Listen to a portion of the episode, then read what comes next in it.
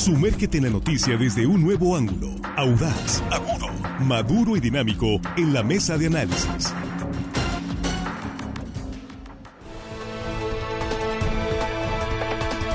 Estamos de regreso y estamos ya en la mesa de análisis de línea directa en este viernes 29 de septiembre de 2023. Saludo a nuestros compañeros en la mesa. Jesús Rojas, buenos días. ¿Qué tal, Víctor? Buenos días, buenos días para los compañeros y buenos días para el auditorio. Un saludo hoy para quienes nos escuchan en la comunidad de Chilillos, en el municipio de Rosario. Chilillos, Rosario, bien.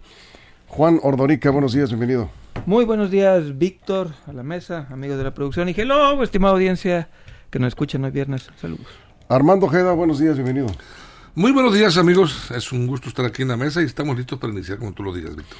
Pues hemos comentado aquí eh, otro crimen donde queda, pierde la vida un médico, un joven médico en eh, Culiacán, un crimen que ha consternado al gremio de la medicina porque mm, pues eh, no es, no es, digamos, no son pocos los casos que se han dado en los últimos años en donde el crimen organizado, el narcotráfico y lo que se deriva de toda esta delincuencia ha afectado a un gremio que se ha dedicado a salvar vidas y para eso están. sin importar de quién se trate el médico, ahí está para salvar vidas. Y lo ocurrido anoche, como finalmente lo determinen las investigaciones, porque habrá que esperar a ver que termine de armar el rompecabezas de lo ocurrido en esta clínica, en Culiacán, la Fiscalía General del Estado, eh, pues tendrá que informar cómo fue que ocurrieron. De los hechos tenemos un reporte con lo que se ha verificado por parte de nuestros compañeros de línea directa. Giovanni Elizalde, si nos permiten, compañeros, vamos a, a revisar los hechos. Anoche se reportaba, Giovanni, vamos contigo, un operativo, así llegó primero el reporte, un operativo que había patrullas en una clínica del centro. ¿Qué fue lo que pasó? ¿Cómo comenzó todo esto, Giovanni? Buenos días nuevamente. De nueva cuenta, te saludo, Víctor, al igual que los integrantes de la mesa de análisis y también al auditorio de línea directa. Pues como bien lo comentas, en un primer momento se dio a conocer un reporte sobre hombres armados al interior de una clínica privada ubicada en la colonia centro de Culiacán, básicamente en el primer cuadro de la colonia centro, por lo que elementos de las diferentes corporaciones policíacas acudieron al lugar y ya cuando llegaron, pues fue fueron informados sobre una balacera que se registró al interior de la misma y eh, la cual dejó lamentablemente dos civiles armados asesinados, un médico también privado de la vida y un presunto gatillero muerto. Esto después ya de esta balacera que se registró en esta clínica. Este presunto gatillero falleció en el Hospital General de Culiacán. El médico internista asesinado en la unidad médica se llamaba Odniel y en el enfrentamiento a balazos murieron los dos civiles armados. Además, el presunto sicario quedó herido de gravedad que fue detenido por agentes de la policía estatal preventiva. Hay que destacar que el médico mm, fue pues eh, lamentablemente falleció durante este intercambio de balas. Es la información extraoficial que se tiene. Iban sobre una persona que estaba recibiendo atención médica en esa unidad en esta clínica privada. Eh, iban sobre ella para privarle de la vida. Lamentablemente, durante la balacera, pues privan de la vida a este médico internista que en ese momento estaba de guardia y prestando sus servicios. Finalmente, el presunto gatillero fue detenido y había quedado herido. Fue detenido por los agentes, agentes de la Policía Estatal Preventiva. Luego paramédicos de Cruz Roja lo llevaron al Hospital General de Culiacán custodiados también por los propios elementos preventivos y ya cuando llegaron a la sala de urgencias del Hospital General de Culiacán fue pues eh, subido a una camilla y durante ese lapso aparentemente pues se le quitó el arma de fuego, el arma de cargo, una pistola calibre .9 milímetros a uno de los agentes de la policía estatal preventiva. El agente, pues al percatarse de esto, forcejeó con él. Finalmente el, el arma se accionó y este presunto gatillero falleció en la sala de urgencias cuando trataban de eh, darle los primeros auxilios. Hay que recordar que ya había quedado herido y también detenido. Él iba grave, eh, y bueno, después de este forcejeo, lamentablemente falleció también en el lugar. Y Víctor, comentar que durante también esta balacera, amigos eh, integrantes de la mesa, así como el auditorio, comentar o destacar que también una mujer quedó herida durante este enfrentamiento balazo que se registró al interior de esta unidad médica. La mujer eh, sufrió una herida producida por proyectil de arma de fuego en el pie y otra en la mano. Eh, afortunadamente no eh, pues representan riesgo para su vida, pero lamentablemente quedó lesionada. Ella fue identificada como Karina de 54 años y fue llevada a, a la unidad médica de Cruz Roja, ubicada también en el primer cuadro de la colonia centro. Ese es el recuento, Víctor, de lo que sucedió. También comentar que durante este despliegue eh, participaron elementos tanto de la policía municipal, de la policía estatal preventiva y militares que también prestaron sus eh, despliegues por parte de elementos castrenses, tanto en la clínica de privada también como en el Hospital General de Culiacán y ya finalmente fueron los agentes de la Fiscalía General del Estado especializados en investigar homicidios dolosos los que llevaron a cabo las diligencias correspondientes. Víctor. tú estuviste en el lugar, en la cobertura, de, al igual que nuestro compañero Ángel Zamudio, anoche informando con oportunidades del lugar de los hechos. Hay algunas, eh, eh, algunos puntos que todavía no están muy claros, eh, que, bueno, lo que se ha dicho es que pues, el, el médico quedó en medio del, del fuego cruzado, el del tiroteo, eh, pero hay versiones de que fue un ataque directo, solo tendría que determinar la investigación que realiza la, la Fiscalía. Ustedes recogieron datos ahí en el lugar, verificaron la información de lo ocurrido con las autoridades que estaban en el sitio donde ocurrió este atentado criminal y es lo que se tiene hasta el momento. Por supuesto, toda esta es información extraoficial hasta que la Fiscalía General del Estado dé a conocer un reporte con las eh, primeras investigaciones de qué fue lo que provocó, porque eh, la versión mm, eh, más consistente que se tiene es que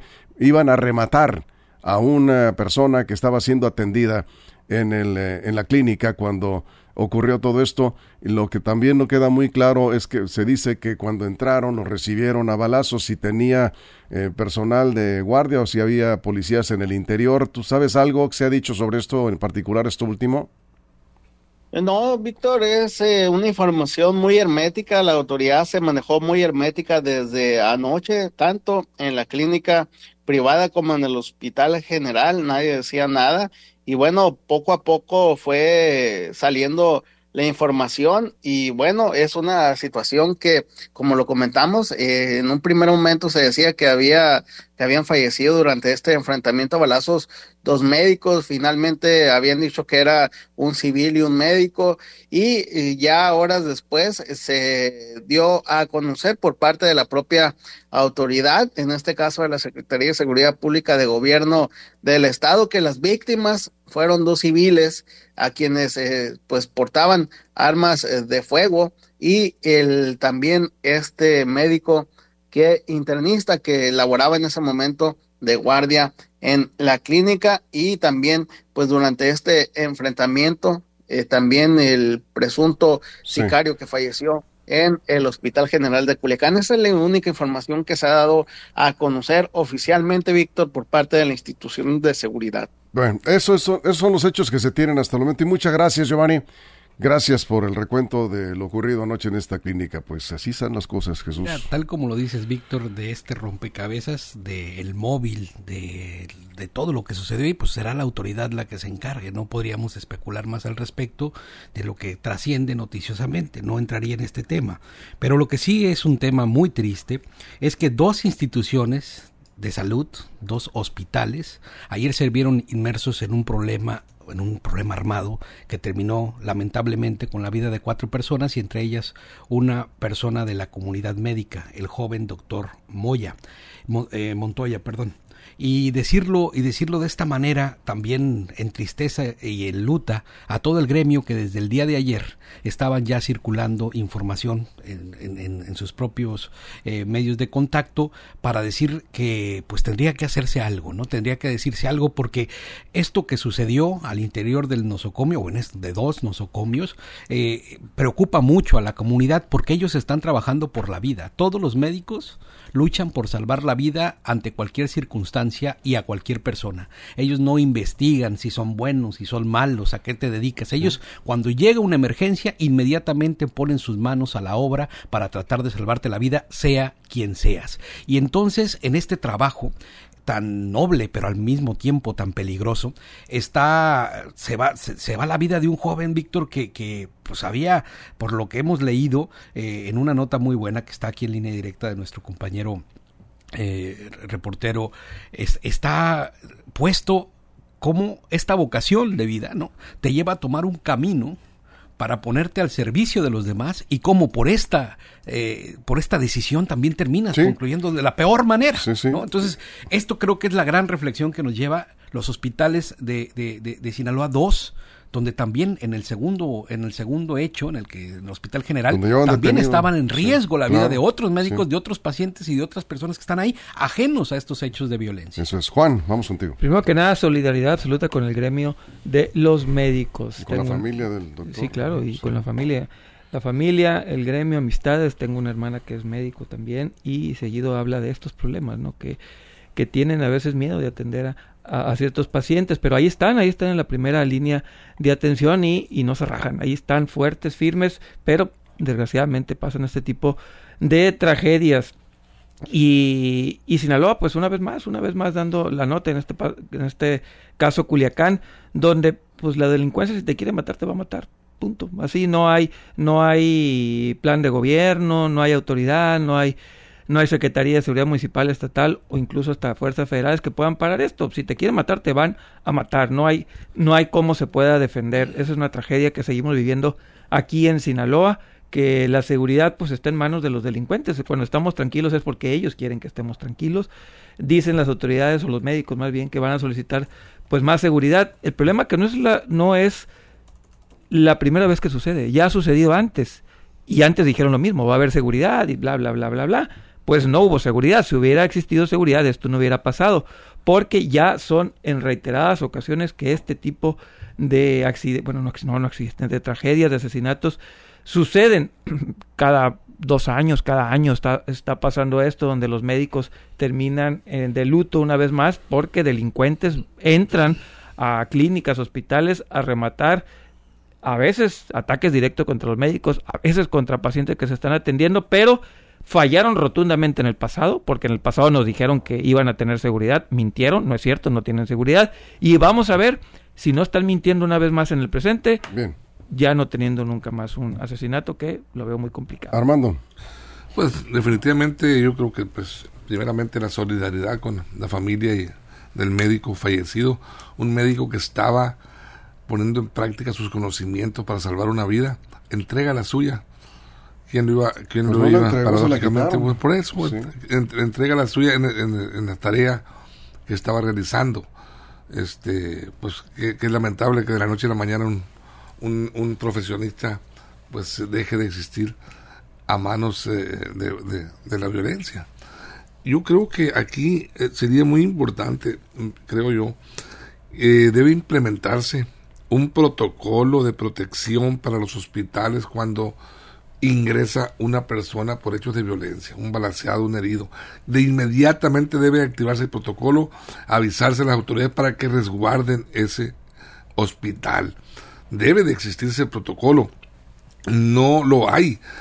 Y lo hemos visto que no lo hay porque no, no es la primera vez que ocurre esto, que van a rescatar o llevarse un enfermo o a rematarlo a los hospitales. Eso lo hemos atestiguado desde hace muchos años, mucho tiempo y se sigue dando. Entonces, ¿qué pasa? Cae un herido a bala, queda mal herido, se lo levantan los, propios este, ambulancia o quien tú quieras, algún familiar que andaba por ahí, o una persona, lo llevan a un hospital y allá van a rematarlo impunemente. Por eso es importantísimo que las, las autoridades las directivas de los hospitales inmediatamente reporten algún número determinado para que se implemente el protocolo de protección bien resguardado para evitar estas tragedias, por lo menos en los hospitales, que para el personal médico que hay gente del gobierno afuera protegiendo las instalaciones y que no van a llegar nadie a interrumpir su labor médica de estar tratando de salvar la vida de la persona. Eso sería, yo creo, una medida importante. ya existe, como bien lo comentas, Armando, el protocolo desde 2016. Pero dices algo muy importante.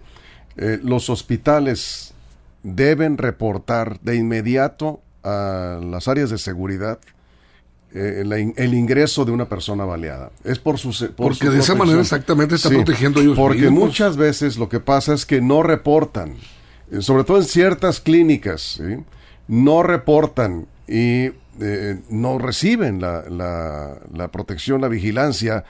Yo he visto muchas veces cuando llevan un detenido herido, ¿sí? y es peligroso, un sicario, inmediatamente tú ves las unidades del ejército en, en, el resguardando, exterior, eh, resguardando y en, el interior con seguridad.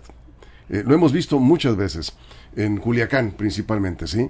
Pero si no reportan, pues están en riesgo. Y además, por otro lado, eh, algunos médicos me han comentado que hay eh, situaciones en las que no reportan porque llegan acompañados de personas armadas y los amenazan les los amenazan a los médicos y al administrador del hospital de que no reporten a la persona que están atendiendo, que no hagan ninguna llamada. Y ahí, entonces, ¿para dónde te haces? Dicen los médicos, ¿para dónde te haces? Porque eh, ya te están amenazando. Yo no sé si sea este el caso, si hubo una amenaza, si había sicarios en el interior acompañando a esta persona herida, no sabemos de quién se trata, no vamos a especular, como bien lo, lo comentas Jesús, pero eh, eh, lo tendrá que determinar la autoridad es parte de la investigación para saber qué fue lo que provocó esto, que entraron como si nada y adentro, al parecer, pues había personas armadas. Eh, los médicos deben dar el reporte de inmediato pues, a la fiscalía. sí, pero como bien comentas, quedas al filo de una navaja de dos. de en esos casos, sí, claro. Si reportas bueno, y malo al mismo tiempo, ¿no? Es decir, a veces no se puede o no tienes la posibilidad de reportarlo y eso tampoco pues podría imputársele a quienes están dando la atención médica. Mira, reflexionando también, quien decide eh, adentrarse o profesionalizarse en el tema médico le pone mucho eh, compromiso, Víctor, ¿no? Es una carrera muy larga, es una carrera de mucha dedicación, es una carrera de mucho esfuerzo, es una carrera de mucho gasto, sobre todo cuando vienes de familia pues que no tiene las posibilidades, es abrirte este camino. Y terminar la vida de esta manera creo que es como el contrasentido de, de, la esencia misma de la medicina. Tú estás trabajando para salvar la vida a quien sea y de pronto en una circunstancia como esta te suceden la fatalidad, lo peor que le puede pasar a una persona que es perder la vida. Pero al final de cuentas también esto no va a estar ajeno de situaciones que se dan en este país y en cualquier otro, porque siempre en estas o bajo estas condiciones, eh, pues hay muchísimas, hay muchísimas eh, cosas que no se pueden controlar ahí, ¿no? Estábamos, estaba, estaba viendo, digo, además ha habido incluso hasta en Tennessee atentados contra médicos de manera directa. Esto entiendo fue hasta donde se sabe, de manera fortuita, él estaba, digamos, atendiendo una situación o estaba en un hospital en donde se presentó un hecho de violencia, pero pues justo para eso deberían ser las investigaciones para aclarar a fondo qué fue lo que sucedió en esta en, estos hechos violentos de la noche de ayer. Vamos a la pausa en radio, nos quedamos sin comerciales en redes sociales. Sí nos quedamos, ¿verdad? Sí tenemos audio en, el corte. Ah, perfecto. Nos quedamos aquí eh, con sus comentarios estamos hablando de esta situación de violencia que eh, de nuevo impacta, eh, golpea al gremio de la medicina. Y volveremos con el reporte de Manuel Aceves que ha investigado un poco sobre la más allá de la actividad profesional está están acabando con la vida de un de un ser humano padre de familia. Sí que eso es lo más doloroso. De pronto se nos olvidan las, eh, los familiares de las víctimas, los niños, ¿sí? la familia. Eso es lo terrible de todo esto. Vamos a regresar con el tema. Después de la pausa en radio nos quedamos sin comerciales en redes sociales, transmitiendo en vivo línea directa. Continuamos. Información confiable, segura y profesional. Línea directa. Información de verdad. Con Víctor Toro. Línea directa.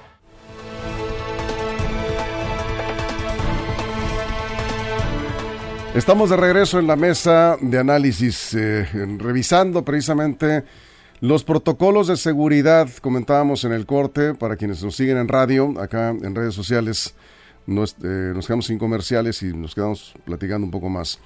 Eh, comentábamos, los protocolos existen, se modificaron incluso a partir de 2016, en donde los hospitales que reciben a personas heridas de bala deben avisar a las autoridades para solicitar protección y en los casos donde se ha avisado, ahí está la protección inmediata. Incluso no solamente policía estatal o municipal, incluso el ejército, si se trata de alguna persona herida de bala, ya por protocolo acude el ejército. Pero si no se avisa, el riesgo está latente de que ocurran hechos como el de anoche en esta clínica.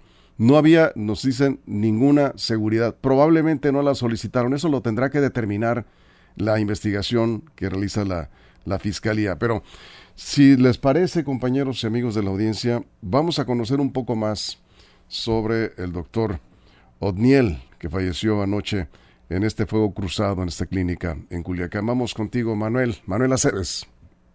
Sí, efectivamente, Víctor, audiencia, esta noticia sin duda alguna llegó de golpe para los eh, compañeros, para las personas que conocían al doctor, quien lo describen como un médico responsable, una persona muy trabajadora. El típico caso, dicen, de la persona que sale del pueblo para buscarse la vida, para trabajar honradamente y hacerse de un nombre, de un reconocimiento que logró obtener con el paso de los años. Platicábamos hace unos momentos con una doctora que lo conoció, que fue precisamente, eh, pues trabajó prácticamente cerca de él y era lo que nos mencionaba, que es una lástima, que es una pena que el, el doctor se va dejando dos niños, muy joven, poco más de 33 años, es lo que nos comenta que tenía, y hay indignación, hay dolor, hay pues este coraje precisamente, y nos dice algo que nos deja marcados. Todos anoche en la guardia, en el Instituto Mexicano del Seguro Social, todos estaban llorando, estábamos llorando porque es una tragedia, es algo indignante y también eh, deja pensando al gremio médico cuáles son las garantías que tienen. Se sienten desvalorados, se sienten desmotivados a raíz de esta situación y por supuesto elevan ese reclamo de justicia eh, por un doctor que lamentablemente hoy no se encuentra, un padre de familia, un amigo, un ser querido que hoy no se encuentra a raíz de esa circunstancia desafortunada. Víctor, es el reporte. Muchas gracias, Manuel. Gracias. Nada más un detalle aquí. Una persona comenta qué clase de vigilancia estaban haciendo, si la persona estaba herida, cómo tuvo la fuerza para quitar un arma a un policía eh, no es lógico, hizo en el hospital general y se quedaron sin testigos.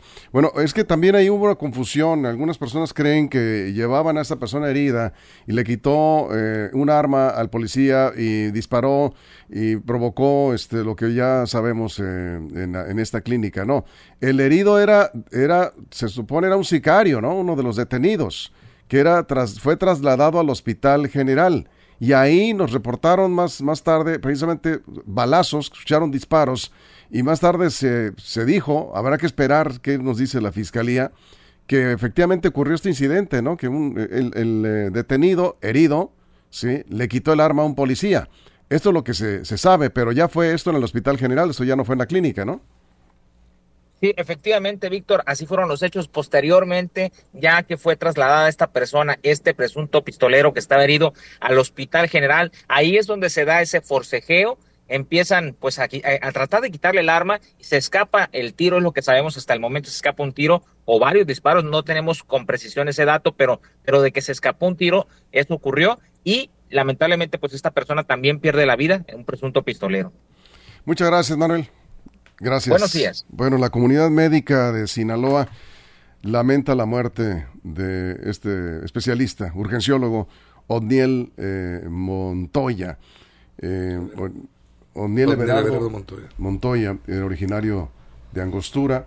Él trabajaba los fines de semana en la unidad de medicina familiar de Angostura y pues eh, están exigiendo justicia a los médicos, que es lo que queda ante estas circunstancias, Juan.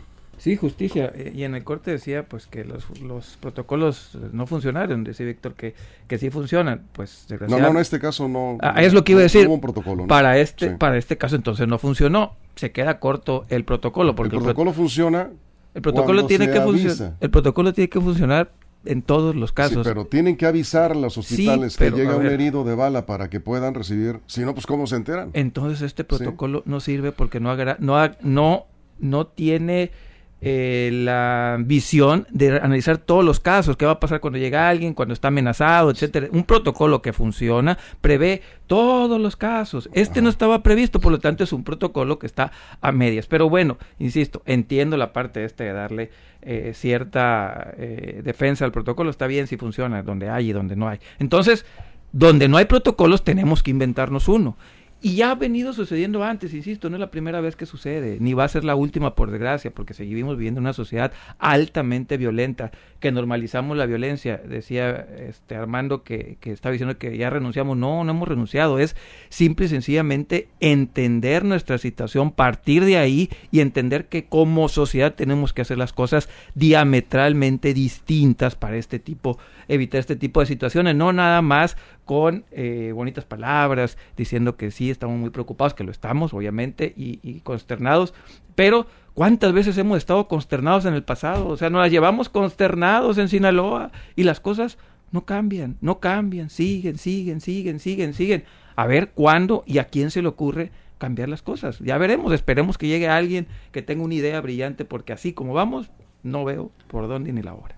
Pues eh, todo comienza por la familia, por la educación en pues, casa. tenemos años empezando por la familia. No, pues hay que pues, preguntarles a, los, padres de familia, ¿verdad? Porque ahí se engendra esta violencia. Tenemos décadas con en eso. Sí. Y no. Tú estás haciendo lo tuyo, cada quien está haciendo lo que puede en la familia porque ahí se engendra toda esta violencia que no la va a detener con un decreto ningún gobierno. los buenos no somos más entonces. No, no, no, no, no generalices, o sea. Es que si fuéramos más ya no existiera esto. No, pero es que la violencia siempre va a existir, viene desde siempre, desde que hay. es la misma la violencia, Víctor, en Sinaloa que en otras partes del país o del mundo. Hay que entender, si seguimos negando nuestra realidad, es que en otras. No, Sinaloa tiene una situación muy especial, muy específica, donde no hemos podido. Punto. ¿Cómo le vamos a hacer? No sé pero no hemos podido.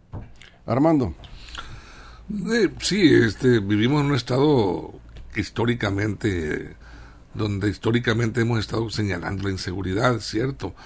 Pero bueno, yo, yo creo que se pueden dar pasos importantes en, en casos específicos. En este caso, en los hospitales no es, no es posible que el personal médico y administrativo de los hospitales se ponga en riesgo cuando llega un herido de bala, un herido de un hecho de violencia, yo insisto, no sé si en este caso haya habido se haya aplicado este protocolo de que yo hablo, si hayan hablado pidiendo auxilio a las corporaciones o pues venían, eh, se presentaron este, de improviso o les avisó a alguien extra fuera del, de los hospitales, alguien de la ciudadanía. El caso que ahí hubo, hubo policía, llegaron autoridades. No sé Les yo. avisaron cuando se escucharon los disparos. Cuando, ah, bueno. Sí. O sea, ya, ya no aplicó el protocolo ahí. Es que médico. el protocolo, primero que nada, exige a los hospitales avisar cuando una persona ingresa. es lo que yo estaba comentando, exacto. Entonces, cuando el momento en que ingresa ahí, señores, exactamente. quiero protección. No puede haber, digamos, alguien que pueda adivinar o que este que alguien entró ahí herido. Si si el hospital no avisa pues, hablamos de los protocolos como si los conociéramos no para poder decir si algo sirve o no sirve lo primero es un profundo conocimiento del tema y entonces decirlo de esa manera si sirve o no sirve. Porque si nos vamos al hecho nada más no pues el, eh, la actividad profesional o la actividad económica más normada y regulada es la aeronáutica. Tiene los protocolos más duros y estrictos para la revisión de aviones y todo. Y sin embargo hay aún también accidentes aéreos fatales y lamentables los y no vamos a decir por eso que los protocolos no sirven. Yo creo que habría que centrarnos en una realidad objetiva para poder decir si las cosas funcionan o no. Y ciertamente, si nos comparamos con nosotros mismos, pues creo que sería la mejor forma de hacerlo, porque si nos comparamos, por ejemplo, con lo que sucede en Michoacán en este momento, con lo que sucede en Jalisco en este momento, con lo que sucede en Zacatecas, pues diríamos, bueno, las cosas son diametralmente distintas. Y ya si nos comparamos con otros países, pues también podríamos encontrar o que estamos mejor o que estamos peor. Yo creo que lo mejor es valorar sobre nuestros propios hechos, saber cuántas en realidad situaciones como estas completamente lamentables se presentan y cómo es nuestro historial eh, delictivo respecto a nuestros propios datos o nuestros propios números y ver si los protocolos de seguridad o más bien las políticas de seguridad están siendo efectivas en tanto a homicidio, por ejemplo, que es el caso, ¿no? Estamos hablando de homicidios. ¿Cómo vamos en el tema de homicidios? Bueno, la estadística nos marca que venimos en una de, venimos descendiendo en el número de homicidios que tenemos por cada 100 mil habitantes. Nada más que hechos como estos, pues parece que por un momento, y es lógico, y eso lo entiendo perfectamente, nos hacen perdernos de esta realidad objetiva en donde los números te están marcando una tendencia muy clara en un sentido. ¿Por qué? Porque es muy doloroso, Víctor, porque por supuesto que llama mucho la atención no solamente los medios de, la comunicación, de comunicación, de la comunidad médica, sino de la sociedad en general, que hechos como estos se presenten en lugares donde se está buscando salvar la vida. Bien, estamos cerrando. Juan. Sí, bueno, qué bueno que dice Jesús de los accidentes aéreos en México. ¿Cuándo fue el último accidente aéreo de una línea comercial en, México? En el México, y hablo en México, estoy hablando de México en esta sociedad, Culiacán, Sinaloa, aquí. El último accidente en México aéreo que pasó es allá en los 90. porque funciona. ¿Cuál fue? Dije línea aérea comercial. ¿Cuándo fue el accidente aéreo? eso otra fue un vez, aéreo. Otra vez. Señores, evitemos discutir de esa manera porque no llegamos a ningún lado. Es que, a ver, no me deja terminar mi argumento. Yo al menos lo dejo. Tú preguntaste. Pues, bueno, otra vez lo digo. El último accidente de línea aérea comercial en México fue allá en los 90. Sí funcionan porque no hemos tenido. Dice, dice tú, Víctor, que, que en este caso no funcionó. Pues entonces ese protocolo en esas circunstancias no existe, no funciona y no hay. Tendremos que pensar, rediseñar un protocolo, porque así como no hay accidentes de líneas aéreas comerciales en México, así tendríamos no tener cero Cero, cero asesinatos médicos en los hospitales en Sinaloa. No me importa Michoacán, Guerrero, allá ellos. En Sinaloa tendríamos que tener cero, así, cero. Así como no tenemos ningún accidente aéreo comercial, así tendríamos que tener a eso. Como sea, a ellos les estamos pagando para que lo resuelvan. Nosotros no lo vamos a resolver. Ellos están ahí, ellos tendrían que resolverlo. No hay un país en el mundo que tenga cero asesinatos, ¿eh? Ninguno. Dije en hospitales. En hospitales, sí. Revísalo. Sí, en Noruega hay cero hospitales. Estados Unidos mataron a, a ver, otra vez. En Noruega hay cero, eh, hay cero asesinatos ah. en hospitales. En Yucatán hay cero asesinatos en médicos en hospitales. En Quintana Roo hay cero asesinatos de médicos en hospitales. Sí, sí hay cero. A ver, vamos a revisar las estadísticas. ¿eh? Armando. Sí, sí hay cero. Bueno, yo no, me, no quiero comparar a Sinaloa con nada. A mí me importa Sinaloa, donde estamos viviendo, me importa Culiacán, me importan todos los eh, municipios de este estado y Sinaloa Yo insisto, si un proto, si hay el protocolo, si ya está eh, instrumentado y eh, en una ocasión, por lo menos, ese protocolo funciona, pues ya se salvó, vamos a decir, ya, ya logramos un objetivo. Hay que irlo mejorando, por supuesto, y pensando nuevas formas de implementar ese protocolo, que se sepa que al ingresar una persona lesionada de bala, o en una, en una situación de violencia, pues que se sepa que tiene que inmediatamente reportarse a la autoridad para dar la seguridad al personal médico, a la gente administrativa y a otros también enfermos que están en los hospitales que acuden a buscar atención médica. No podemos dejar de un lado que porque el protocolo no funciona por el miedo, lo amenazaron a la recepción, no, no informes, no digas nada porque aquí vamos a estar nosotros vigilando. No, algo tiene que hacerse y eso es tarea, por supuesto, de las autoridades. Sí, eh, por supuesto que Sinaloa, como muchos otros estados en donde están prácticamente dominados por el crimen organizado, donde tienen tanta presencia, tan fuerte presencia los cárteles de la droga, es una situación muy distinta a la de otros estados donde no. Eh, aquí el problema es cómo avisas si tienes tres sicarios acompañando al herido en el quirófano, oh, ¿sí? armados. amenazando, aquí no va a haber ninguna llamada, lo vas a atender. Y llegan otros. El, el asunto es que el protocolo funciona y ha funcionado en muchos casos, porque estamos viendo los crímenes, por supuesto, lamentables, pero muchos otros casos se han, se han impedido cuando se avisa y se proporciona la seguridad. Incluso se ha reforzado, porque antes no iba el personal del ejército. Desde hace algunos años, 2016 a la fecha, en algunos casos graves, acuden no solo a una unidad, tres o cuatro unidades del ejército, precisamente para proteger al personal médico, a los trabajadores del, hospital o la clínica y también a quienes están tratando de salvar la vida, porque finalmente el médico está para salvar vidas. Pero cuando se avisa, cuando se avisa, Cuando se avisa, el protocolo funciona. Sí, en caso de la Cruz Roja me acuerdo que, que no querían ir los de la Cruz Roja Sí. y, se, y se arregló. Bueno. O sea, se arregló. Luego le seguimos porque se Un nos fue abrazo a la el tiempo. comunidad médica en Sí, este por momento supuesto. tan difícil para ellos, por supuesto. Sí, Jesús, Los efectivamente.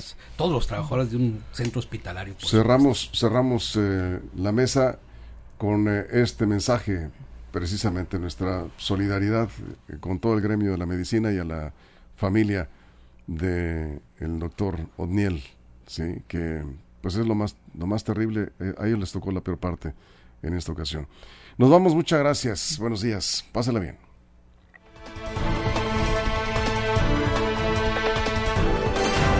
Línea Directa presentó la mesa de análisis. Información de verdad que suma valor.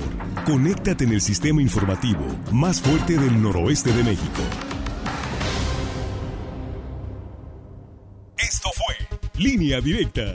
Información de verdad con Víctor Torres. Información confiable con fuentes verificadas y seguras. Línea Directa. Información de verdad con Víctor Torres. Esta es una producción de RSN, el grupo de comunicación más fuerte de Sinaloa. Línea directa.